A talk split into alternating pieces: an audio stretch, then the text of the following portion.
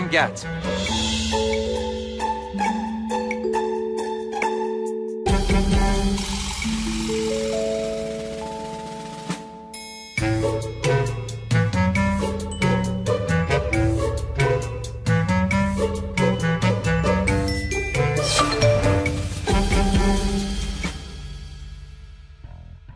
Existe inteligência nas redes? Existe, sim. O meme hoje é mais corajoso do que o pensamento público? Muitas vezes. Está fácil. O que mais rende memes? Amor ou ódio? Ódio, com certeza. Virar um meme é? É virar um ícone.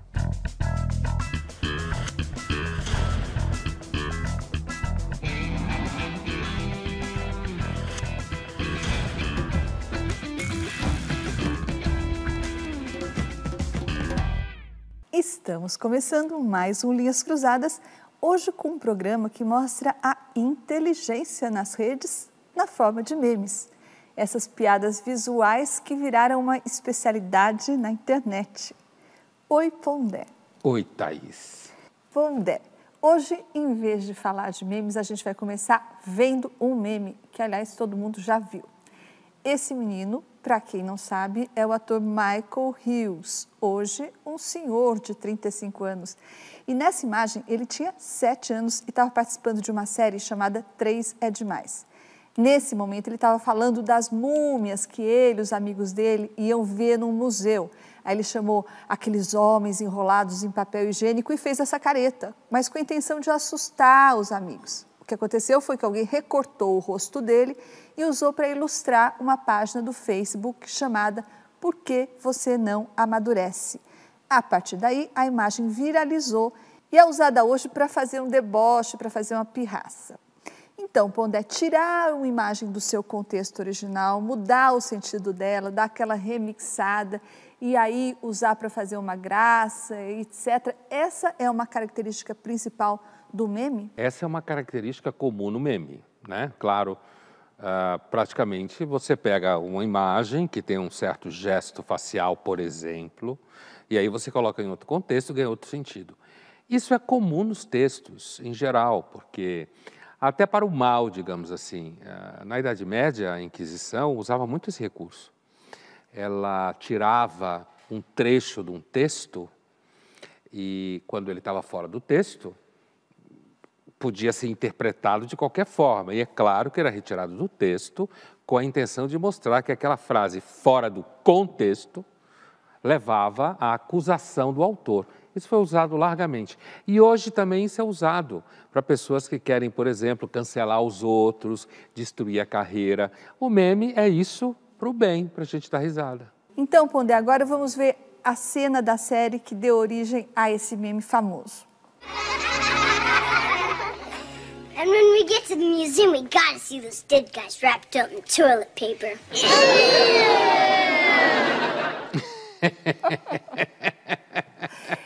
Pondé, então, normalmente isso acontece com o meme, ele é tirado de um contexto e daí remixado, ressignificado, como se diz, e daí vira uma coisa engraçada, é assim que funciona? É, porque o significado tem uma parte da filosofia que se chama hermenêutica, que é a parte da filosofia que estuda as diversas camadas interpretativas de um gesto, de um texto, de uma frase, de uma imagem, né, de uma fotografia.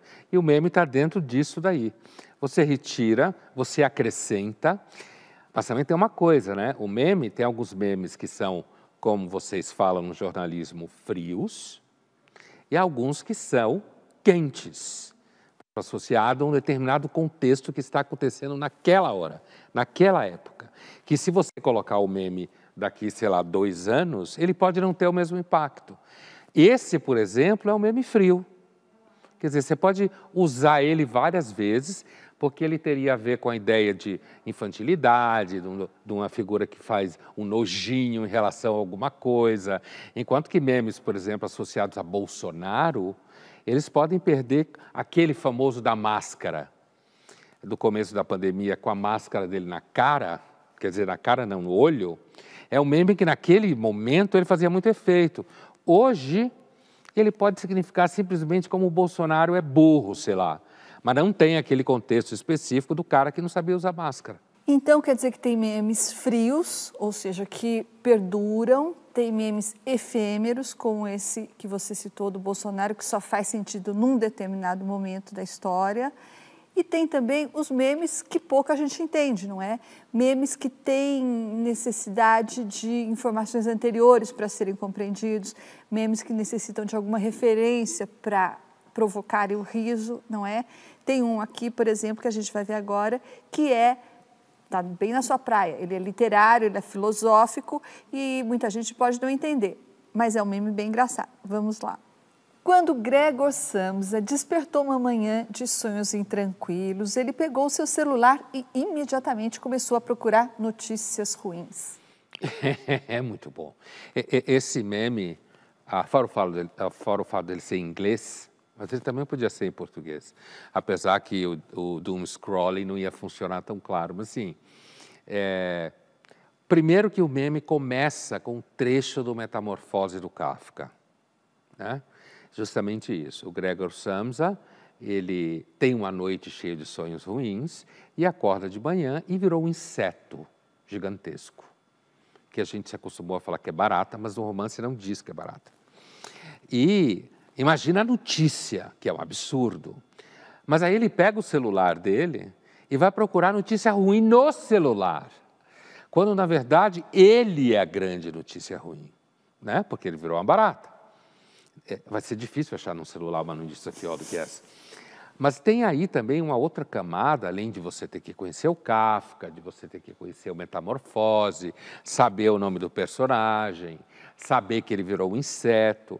Tem outro elemento que é o seguinte, que falam muito do metamorfose, que é o seguinte: o Gregor Samsa, ele acorda virado um inseto marrom, gosmento, e uma das primeiras preocupações dele é que ele vai perder o bonde e vai perder o emprego. E aí você pensa, porra, o cara acordou uma barata. O emprego é o grande problema, né? Então, muita gente interpreta que esse livro, essa novela, né, porque não chega a ser um romance, não é tão grande, ele é uma reflexão uh, irônica. Reza a lenda que o Kafka ria para os seus amigos quando estava lendo o livro que ele estava escrevendo, sobre a reificação, a coisificação dos seres humanos na modernidade, a ponto de que você vira um bicho, uma barata, né? Sabe quando você vê um monte de gente correndo de um lado para o outro, aquilo que os americanos chamam de rat race, corrida dos ratos, pode ser corrida de baratas, correndo de um lado para o outro, para trabalhar e tal. Mas, é, e isso acontece mesmo se você virou barata. Ai, vou perder o emprego, perdi o bonde. E aí, esse, é, é essa relação é muito sofisticada. Esse meme aí é para poucos. Mas quem conhece, ri muito. É muito bom. Mas as piadas em geral são assim, né? elas funcionam mais para quem se sente parte de um grupo pequeno que as compreende, não é? A piada que todo mundo entende é menos engraçada, é assim? É claro, quando é uma piada que é compreendida por todo mundo, eu não acho que a priori ela é fraca. Mas quando ela tem um repertório mais específico, ela normalmente tem um impacto maior. Né? Por exemplo, não sei como é na comunidade japonesa, mas a comunidade judaica é uma comunidade muito famosa por piadas. Muito famosa. Algumas delas, é claro que se você não faz parte da comunidade, você não entende. Mas o Woody Allen, por exemplo, ajudou muito as pessoas é entenderem piadas judaicas, como aquela do filme que a mãe dá duas gravatas para ele, Contos de Nova York, e ele vai jantar na casa da mãe com uma, a mãe abre a porta, olha para ele e fala: Você não gostou da outra? mãe judia. Com um pescoço só, pobre coitado. Então, a mãe judia virou uma figura para além da comunidade judaica. Temos que agradecer ao diário. É. Bom, a palavra meme, como você sabe, é uma criação do biólogo britânico Richard Dawkins, que aparece no livro O Gênio Egoísta. A intenção do Dawkins era fazer uma comparação entre a cultura e a biologia. Então, assim como o gene transmite uma informação genética, o meme transmitiria, o meme que também seria uma unidade mínima da internet, transmitiria uma informação cultural para muitas pessoas em muito pouco tempo, né?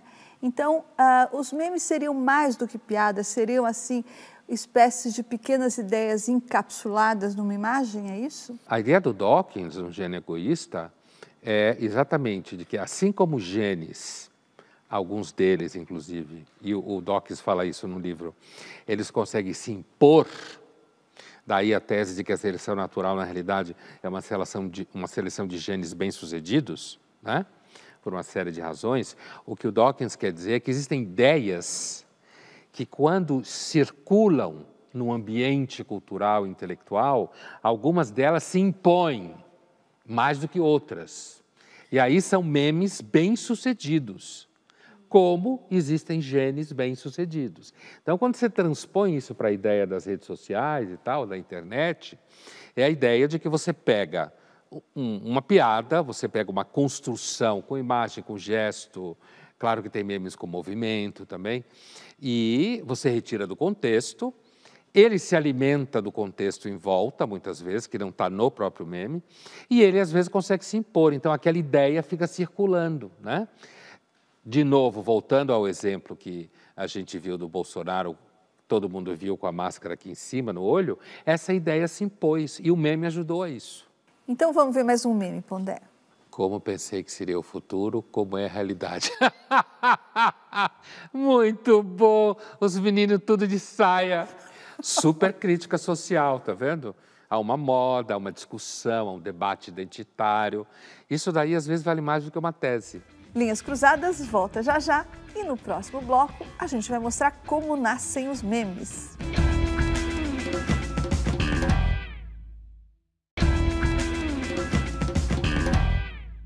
Linhas Cruzadas está de volta, hoje falando sobre memes, as piadas visuais que circulam na internet.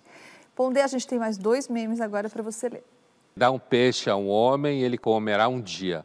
Ensina ele a pescar e você comerá a mulher dele todos os fins de semana que dialoga, certo? Gostou do dialoga?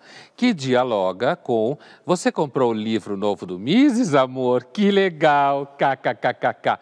São contextos diferentes, né? Ali você tem uma figura, supostamente do Walt Whitman, se não me engano, do, po do poeta, e em cima, ali está o nome dele. E aí você tem essa ideia, a brincadeira de dar um peixe, ensina a pescar. Só que a sacanagem é que você ensina o cara a pescar, ele vai pescar e aí você come a mulher dele. Assim como esses moleque liberal que liga para namorado ou para mulher, emocionado que comprou um livro novo do Fomises, né? Enquanto ela naquela posição mostra que ela está acompanhada. muito, muito filosófico isso. Lembra quem que é Paul Mises, por favor. Paul Mises é um grande economista, filósofo da escola austríaca, que foi para os Estados Unidos por causa do nazismo e tal, austríaco, e que é uma espécie assim de... Guru. Guru, é, um grande ícone da, dos liberais, dos anarcocapitalistas, libertarianistas, que acham que o capitalismo deve ser completamente livre, com um Estado quase inexistente. É um grande intelectual e economista, radicalíssimo. Dizem que ele era, inclusive, muito difícil de conviver, porque é muito estrito. Né? E aí é a piada, esses meninos liberais, que são famosos porque não, por não pegar ninguém, porque só fala de taxa Selic, só fala de economia, deixa as minas tristes, essa é a piada. Quer dizer, enquanto a mulher dele está trazendo com outro cara, ele liga para ela para dizer: Ai, amor, comprei um livro do Mises. Ela, que legal, você comprou o um livro do Mises. Sacanagem. É muito boa. Pondé, a gente conversou com o Gabriel Félix, que é fundador da South American Memes. Sim, tem uma fábrica que fabrica memes, uma fábrica especializada em fazer memes. E o Gabriel falou para a gente de como ele criou um meme que gerou a maior repercussão. Vamos ouvir. Eu acredito que o meme em que a South American Memes esteve envolvida e que teve a maior viralização em nível nacional foi o meme do Óleo Gás, o remix Óleo Gás. Que, e o remix em si ele foi produzido por um dos nossos administradores, que fez um meme com esse remix de um, um DJ jogando a mão para um lado e para o outro.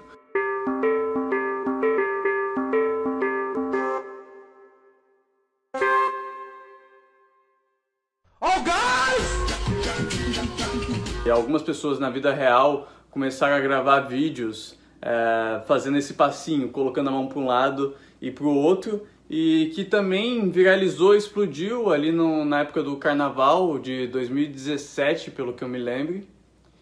E virou algo popular, né? Carros de, de gás na rua começaram a passar essa música com o remix e teve uma viralização a nível nacional. E eu acho que esse meme viralizou porque ele tem muito a ver com o popular brasileiro, né? Que consegue pegar um, uma simples música de gás e trazer isso para a internet, transformar em um meme, algo que já está no nosso cotidiano, e isso voltar para nossa vida é, em torno desse remix do meme, né? Os carros de gás passarem é, a música desse remix. Então, eu acho isso muito interessante. Oh, guys! Eu lembro quando criaram essa história da, do, do caminhão de gás vem tocando música essas musiquinhas, na realidade muito chatas, se você observar a forma como elas tocam, músicas conhecidas. Mas esse universo do gás andando pela rua é um universo que ele foi muito importante há 20, 30 anos atrás. Hoje, essas coisas de rua, sabe? Como você tinha gente que passava vendendo doce, ainda existem as pamonhas de Piracicaba, e tinha esse caminhão do gás que você escutava, olha o gás passando, dava uma certa sensação de rotina, de cotidiano, de que o ambiente à sua volta é parte da sua casa, sabe? E por falar em rotina e cotidiano, eu ingenuamente achava que memes eram algumas coisas produzidas uh, espontaneamente lá no momento de ócio por adolescentes criativos. Eu não sabia que existia uma fábrica de memes e que deve dar lucro. Você sabia disso? É, não, porque eu sabia que existiam empresas, eu conheço nenhuma empresa especificamente, mas imaginei que, assim como tem sim pessoas que inventam memes, porque gostam e porque sabem manipular lá, colar uma coisa com a outra e tem uma certa percepção do momento né, específico, que, e, e é uma criação artística, né? é uma criação artística. Mas que tem empresas que fazem isso, com certeza, né? deve ter. Porque você, uh, isso daí, inclusive, isso, uh, os memes, eles podem inclusive ter usos ideológicos, políticos, a favor e contra. Eu lembrei de um meme que teve um uso ideológico, que é o famoso sapo Pepe. Você lembra? O sapo Pepe, aquele que tem uma boca bem grande e ele usa um chapéu e ele foi usado, na verdade ele era um sapo, um sapo maconheiro, um sapo preguiçoso, só que a direita americana se apropriou dessa imagem na campanha do Trump. E daí o sapo virou um aliado do Trump, o sapo aparecia em todas as, as convenções republicanas e todo mundo associou ele ao Trump a ponto de, no Brasil, o sapo começar a aparecer, começar a aparecer nas universidades, nos muros das universidades, das faculdades, com provocação da direita para a esquerda. E a esquerda começou a arrancar esses sapos da, das paredes. Olha aí. É. Então, esse foi um exemplo de meme que adquiriu um caráter ideológico e foi apropriado por uma, uma facção, né? um segmento político. Isso acontece muito? É porque ele é muito, ele é muito fácil de ser usado assim. Ele é muito rápido de ser criado, qualquer pessoa pode criar e, dado o contexto específico, você pode usar isso contra qualquer um. É imagem, que já é mais fácil de assimilar, de repente tem uma frase curta, que é fácil de assimilar, e aí você pode transformar no ícone a favor ou contra de alguma coisa. Agora nós vamos para o nosso jogo rápido. Fiz cosplay de canal e acharam que eu era o Pondé. Muito bom, inclusive a capa do disco do Chico, né? Essa capa, esse um sorrindo, outro muito sério. Agora, eu, na verdade, eu acho que se o cara fez um cosplay do Karnal e pensaram que era eu, o cara era muito ruim. A começar pela barba, né? Ou quem entendeu que era o Pondé é muito ruim. Mas é bom esse. É bom. Será, Pondé, que o criador do meme quis dizer que o canal é bem humorado, bonzinho, legal e você é o rabugento? Olha, pode até ser, né? Inclusive porque o Karnal brinca dizendo que sou Schopenhauer brasileiro. Mas qualquer pessoa que assista Linhas Cruzadas vai ver que não é verdade. Isso é verdade. Bom, agora eu tenho um meme para você, Thaís. É a minha vingança. I don't need Google. My wife knows Mas só a mulher dele, todas as mulheres sabem tudo. tá vendo? Não é verdade? Sabem, pô, mandam, decidem, Sabem, né? Manda. Que homem que precisa de Google, basta perguntar para mulher. Claro, não precisa mesmo. a vantagem é que o Google não briga com você também. Né? Ah, é verdade. e para finalizar o bloco, Pondé, a gente separou um meme com um dos seus ídolos. Lê aí. Conte seus problemas para um psicólogo, não para as redes sociais. Então, é, é, uma, é o Freud, né? de fato, uma das figuras importantes na minha formação. E esse meme, na realidade, ele tira sarro de um hábito que é muito comum hoje, gente que se acha muito sensível, que gosta de expor seus problemas subjetivos, familiares e tal, no Instagram. Então a figura está meio deprê, Aí ela fala que está com problema com a mulher, está com problema com o marido, está tensa porque no trabalho está acontecendo isso. Então, a pessoa expõe a sua vida no Instagram. Além disso ser muito brega, né, qualquer pessoa que tenha alguma noção, quando lê isso, acha brega, é, você não deveria fazer isso, né? afinal de contas, você está se expondo nas redes sociais. Está falando de, digamos assim, vou usar uma palavra que está na moda agora, vulnerabilidades suas nas redes sociais. Então, devia ir para um psicólogo e não falar de você num, ambiente que é completamente público. Agora, eu acho que há uma questão por trás dessa, dessa que é a seguinte: essa necessidade absolutamente histérica de você ser reconhecido em todas as suas dimensões. Então você quer ser reconhecido Principalmente nas suas fragilidades. Então, ser reconhecido na sua fragilidade. Se há problema com a sua mulher, você vai lá e você conta que a pandemia foi muito difícil e que foi difícil em casa, e lidar com os filhos. E aí você quer ver se as pessoas criam empatia com você, que é outra palavra idiota que circula muito por aí, né? E talvez um eufemismo para a necessidade de uma certa vitimização? Sim, e você ganhar é, seguidores, porque tem uma característica das redes sociais, é muita gente gosta disso. Gosta de ficar gemendo junto, gosta de ficar falando de si mesmo para o outro que está sofrendo. Quer dizer, é uma espécie, você constrói uma espécie de vínculo onde pessoas brincam de uma ajudar as outras. Linhas Cruzadas volta já já e no próximo bloco nós vamos mostrar as pessoas que viraram memes.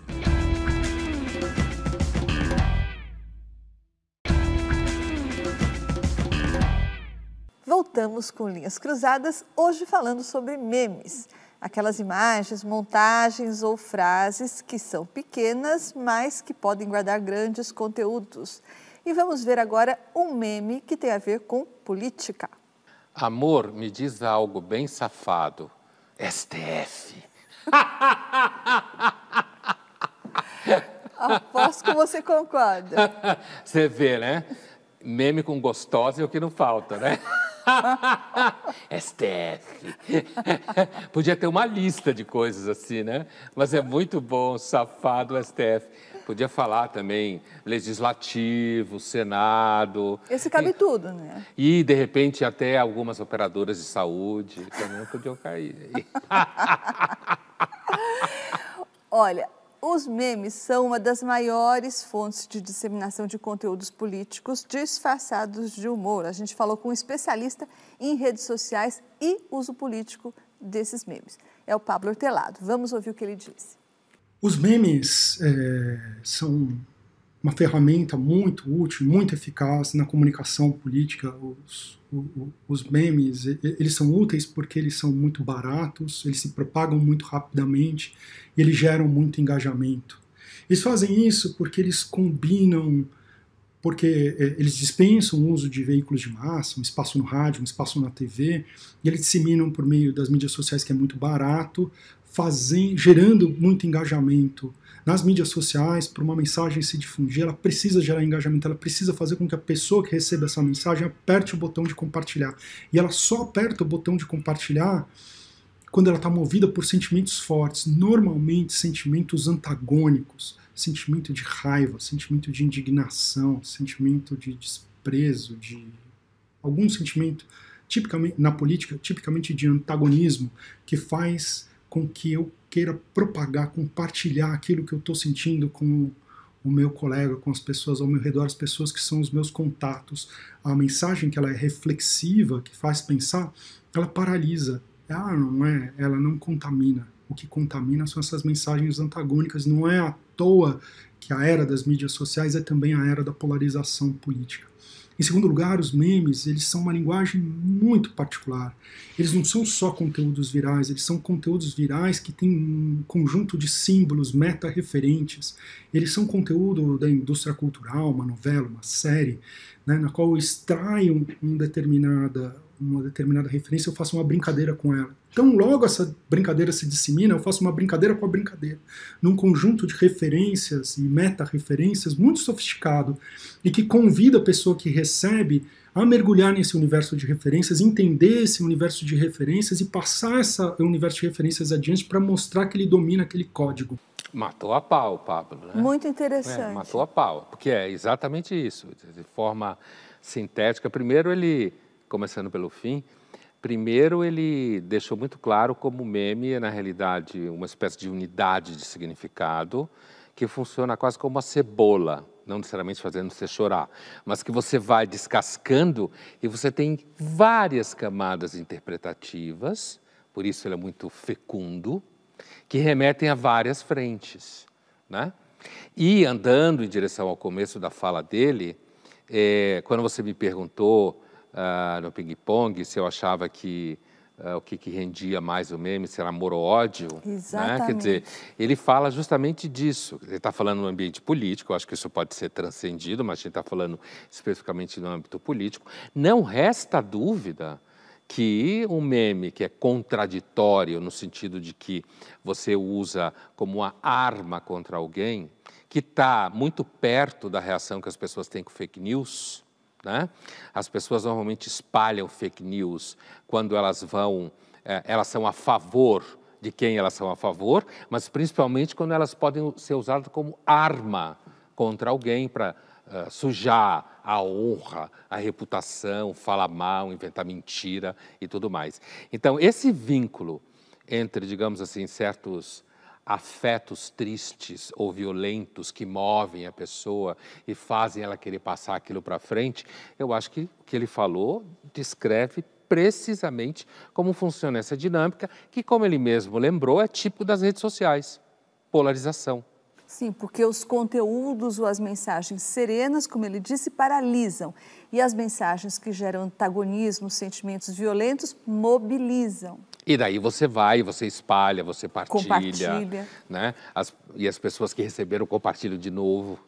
Agora, interessante que você disse que esses símbolos, ele também disse, podem ser usados como armas contra outras pessoas. Mas o curioso dos memes é que o mesmo símbolo às vezes é usado contra e às vezes é usado a favor. Que nem esse aí que a gente vai ver agora. Eu falei que podiam contar comigo. Bolsonaro 2019, o mito chegou. Deus está vendo. Você que defende um mitômano, ir tomar vacina escondido. é claro, olha, esse meme, quer dizer, tem uma figura de Jesus assim numa versão pop, né? que ao mesmo tempo é uma figura um pouco ridícula, porque é uma versão de Jesus assim, uh, em que ele aparece com a cara meio de bobo, né? fechando o olho assim e tal, que lembra o Bolsonaro essa coisa da, da, bobeira.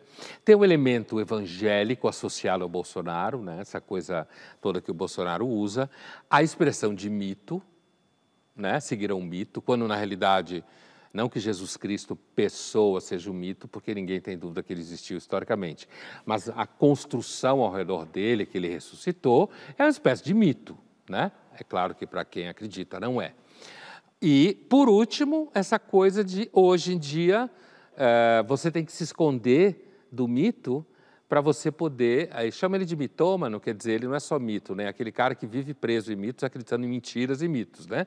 Meio maluco. Mas você tem que tomar vacina escondida por causa do mito. Quer dizer, é e aquilo... Deus está vendo. E, Deus, e Jesus está vendo, Deus está vendo o que está fazendo. E que quando apareceu essa coisa de algumas pessoas próximas ao Planalto, que tomaram vacina escondida, não sei o quê, para se esconder da besta quadrada do Bolsonaro, que acha é uma coisa que eu não consigo entender, é como tem gente que é anti-vacina e acha que isso significa uma grande coisa. Né? Ah, ainda bem que não é todo mundo, senão a gente perdia aí a fé completamente na humanidade. Os memes devem ser uma boa saída para os humoristas, porque outro dia eu estava falando com o Antônio Tabet, que é um dos criadores do Porta dos Fundos, que a gente adora e usa sempre, e ele estava dizendo, eu perguntei para ele, na verdade, se era mais fácil fazer piada num governo ruim ou se o governo ruim transformava as piadas em coisa ruim, em humor ruim. E daí ele disse que o governo Bolsonaro é tão disfuncional que acabava roubando as piadas deles. Ou seja, eles tinham um roteiro, eles pensavam em algum roteiro, em alguma ideia, e a realidade suplantava essa ideia. Então é terrível, é. Ele disse que realmente é difícil trabalhar como humorista do governo. Os memes são uma saída, me parece. É muito boa essa interpretação. Quer dizer, você monta todo um roteiro para fazer as pessoas darem risada com o absurdo, mas o Bolsonaro é pior do que Exatamente. isso, né? É, é verdade isso. É bem interessante. Ele é sempre mais absurdo. Agora, é, é, não resta dúvida que o, o, meme ele acaba sendo um pouco mais livre, porque, inclusive, quando você faz humor, você, você faz um trabalho dramatúrgico, cênico, você tem um monte de gente envolvida, e aí você tem risco, porque você pode estar associado a algum tipo de marca, e o meme você faz lá e ninguém sabe o que você fez, né? E, Pondé, muitas pessoas já viraram meme, você e eu, inclusive. Vamos ouvir o que essas pessoas que viraram memes têm a dizer sobre a experiência. Eu acho que um bom meme serve para marcar um fato que aconteceu inusitado, inesperado, que acaba trazendo humor sempre, né? Que a gente sempre dá uma risada. Vira e mexe eu recebo alguma coisa relacionada a isso, que é o, o meu bordão, principalmente Olha a Faca, que sempre que acontece alguma coisa política ou, ou na mídia social, ou sei lá, algum comportamento de alguém, ou enfim, no meio artístico, manda de Olha a Faca para mim como se fosse uma, uma manifestação engraçada ou revoltada, enfim, eu me divirto muito. Ah, já virei um meme sim. Aliás, já virei vários, né, gente? e um bom meme para mim é aquele que a gente dá muita risada. Um bom meme para mim é aquele meme bem bobo, bem sem sentido, que você dá risada e se pergunta: Meu Deus, como eu tô rindo de uma coisa tão idiota como essa? Olha, eu nunca vi um chefe tão podre. É nojento, asqueroso, insuportável. Eu odeio ele. O principal intuito é fazer a gente dar uma risada e uma risada leve, uma risada rápida ali. Tá passando, viu um meme, deu uma risada, volta pra vida. Eu acho que é isso. Ele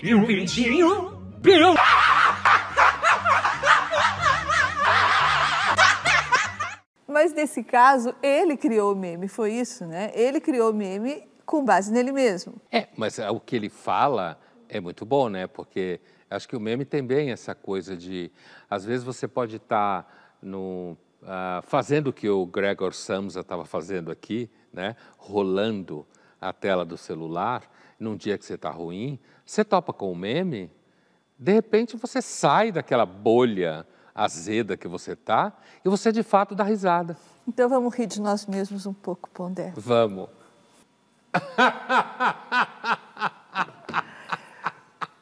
Pondé, até onde é o limite da testa de um careca? Sem limites. Sem limites. Essa é uma pergunta filosófica. Eu acho que quem deve responder essa pergunta é o pessoal da maquiagem da cultura. Eles estão mais preparados para responder essa pergunta do que eu, que eles têm que enfrentar. Agora, o seu tá ótimo, né? O seu meme, esse gestinho de desprezo seu, né? De olhar para baixo dizendo, meu Deus, como ele é burro, que ridículo. É a sua cara, ah, Thaís. Ah, não seja injusto, não seja injusto, porque eu já te falei que esse meme, ele tem a mesma história de todos os memes. Isso aí foi, essa imagem foi tirada de uma entrevista que eu fiz no Roda Viva, junto com outros colegas, com então o candidato Jair Bolsonaro. E eu estava simplesmente olhando alguma anotação que eu fiz durante a entrevista. E é claro que o Bolsonaro, como em todas as entrevistas, ele falou um monte de atrocidades. E daí alguém pegou esse meme que eu estava simplesmente olhando as anotações e associou alguma atrocidade que o Bolsonaro provavelmente falou mas que não estava ligada à imagem. Mas essa é a história dos memes, né? Você não tem controle sobre. É, mas provavelmente essa pessoa conhece você. Porque é exatamente o gesto que você.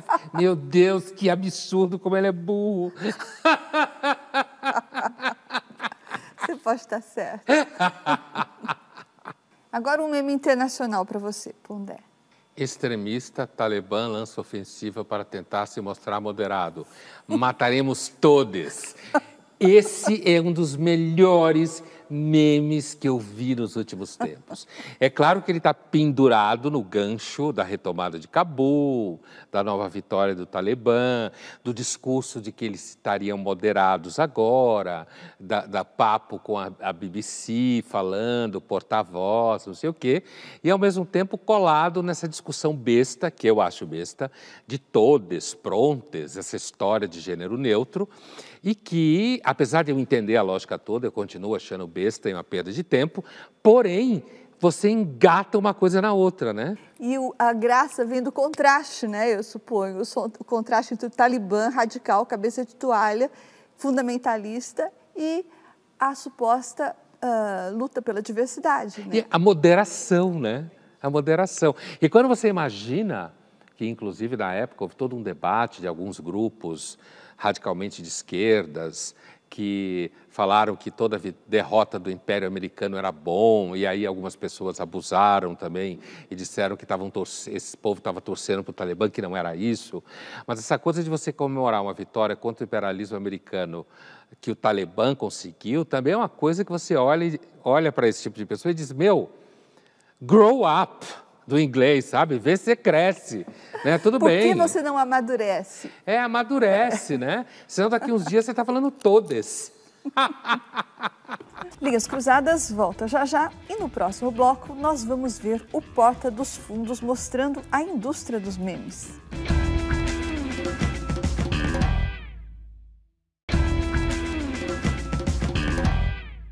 Estamos de volta com Linhas Cruzadas, hoje falando sobre memes, aquelas piadas visuais que viralizam na internet. E agora a gente vai ver o que, que o Porta dos Fundos preparou sobre esse tema.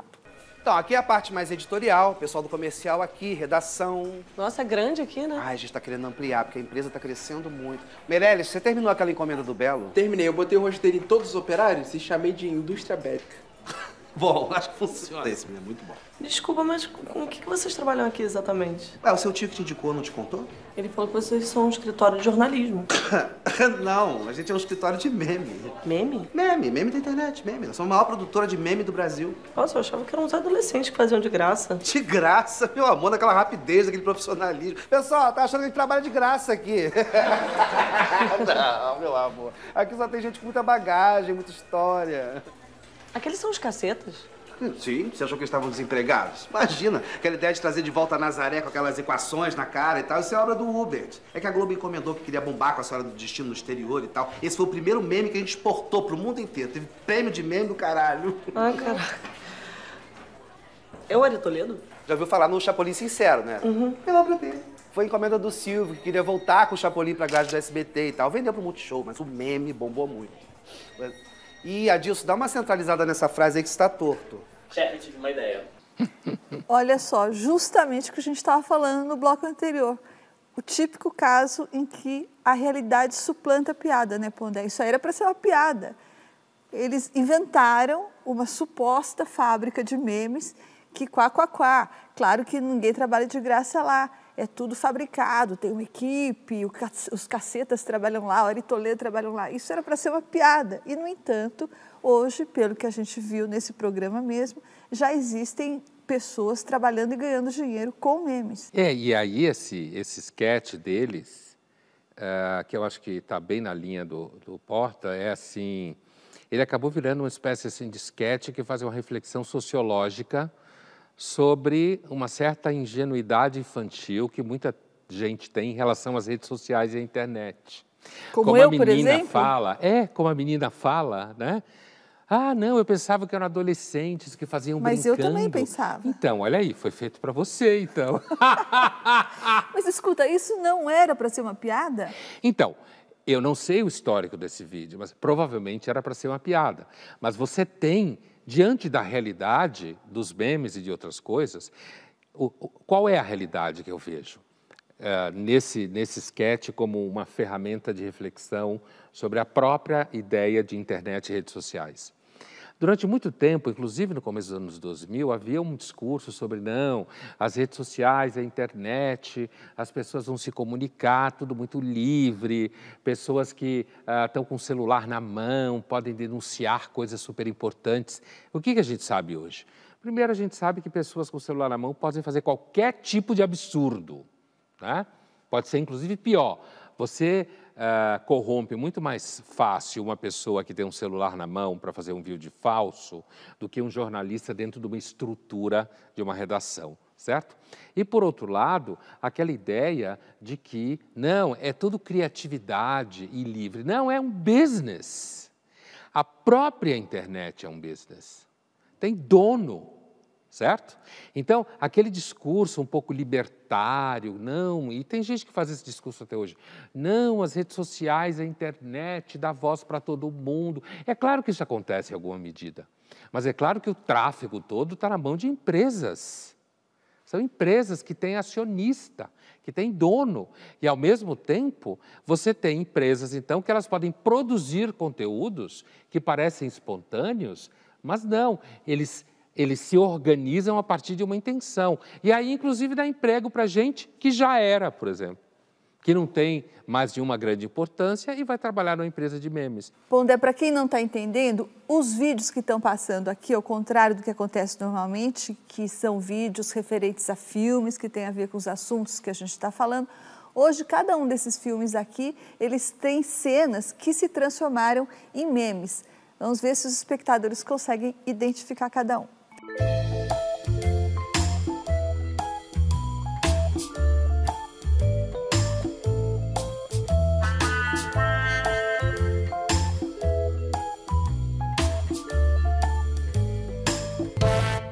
A gente já falou que os memes, talvez por serem criações impessoais ou pelo menos anônimas ou de autores desconhecidos, eles têm uma certa blindagem, não é? De uma certa patrulha. Então, agora vamos ver uma pequena série de memes nada corretos politicamente. Otimista, o copo está meio cheio. Pessimista, o copo está meio vazio. Internet, o copo está me ofendendo. Bom, esse meme aí é de uma profundidade psicossocial gigantesca, né? Porque é uma das coisas mais. Hoje, cada frase que você fala, você tem que se preocupar se não vai ter uma meia pessoa, que não é nem uma pessoa, você não vai ter uma meia pessoa que vai se ofender. E como as empresas de mídia, não só elas, mas elas especialmente, está, está toda atravessada pela busca do engajamento, dos seguidores, de como as redes sociais recebem a imagem e o trabalho daquela empresa. Então, o que acontece é que todo mundo hoje tem que ficar o tempo inteiro pensando: você não vai ofender alguém. Quando emitir uma opinião, um juízo, fazer um comentário, pode aparecer de repente um pentelho que você não sabe de onde vem, que se ofenda. Apesar de que eu, pessoalmente, normalmente estou me lixando para isso. Então, agora vamos ver um que pode ofender muita gente.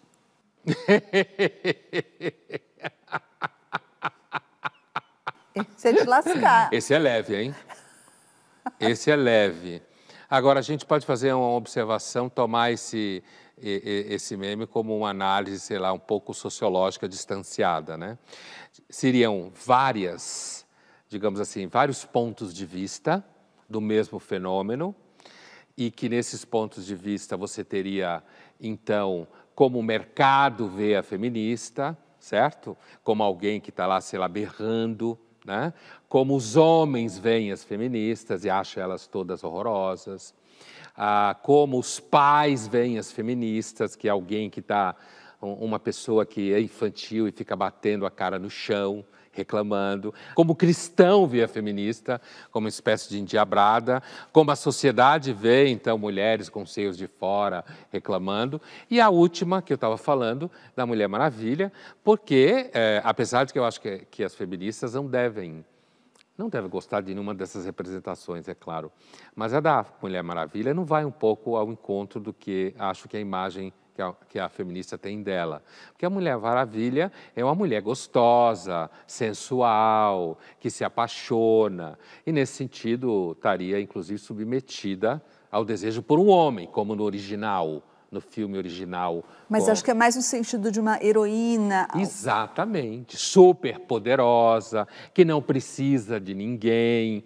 Mas eu acho que é um, é um meme sociológico, são vários pontos de vista de como a sociedade vê a feminista. É claro que elas não concordam, mas a gente tem que levar em conta que os pontos de vista também valem, porque já que tudo é narrativa e não existe verdade sobre coisa nenhuma, tudo depende de quem narra e como narra. Então agora vamos ver um meme que acho que esse agrada todo mundo e não ofende ninguém. Você tem uma doença grave, meu Deus, eu vou morrer. Mas dá para curar com alimentação saudável e exercícios físicos. Meu Deus, eu vou morrer. Como? Isso não, isso não vai ter gente ofendida com isso, ah, vai. Thaís? É gente claro. que gosta de fazer exercício. É óbvio, né? Gente que acha, sabe esse povo, sei lá, crossfiteiro, alguma coisa assim, que corre o dia inteiro, sei lá, vai no banheiro correndo, volta correndo e sobe 12 andares de, andares de escada para não usar elevador. Você tem sabe? razão, não tem escapatória. Alguém, não tem. Alguém a gente vai ofender. O mundo é muito chato, ele ficou muito chato. E essa chatice, né, a qual eu me refiro do tipo sempre alguém vai se ofender, é porque é, é, como existe uma interatividade, as pessoas podem se manifestar, e o efeito manada nas redes sociais é muito grande, então pode derrubar profissional, derrubar patrocínio. Né? Isso acaba fazendo com que você tenha que levar em conta o conjunto de ofendidos. Isso é, não tem retorno, Thaís. Você vai ter que trazer para dentro da redação seguidores e leitores. Você vai ter que, de certa forma, criar ambientes onde esses seguidores e leitores se sintam inteligentes, certo? Você vai ter que fazer com que eles tenham, de alguma forma, algum tipo de impacto no processo de construção de conteúdo daquele veículo de mídia. Daqui a pouco você vai ter leitores ou seguidores durante um certo período dentro do conselho editorial, certo? Porque nesse processo de, das redes sociais irem tomando conta de tudo, uh, você tem Uh, no final das contas, a mídia sempre gostou de audiência, né? Mas no final das contas fica muito claro como é a, a fidelidade à audiência é uma escravidão. Quer dizer, a, a, e aí a única forma de liberdade de expressão é você mandar as redes sociais tomar naquele lugar. Linhas Cruzadas fica por aqui, mas na semana que vem a gente está de volta.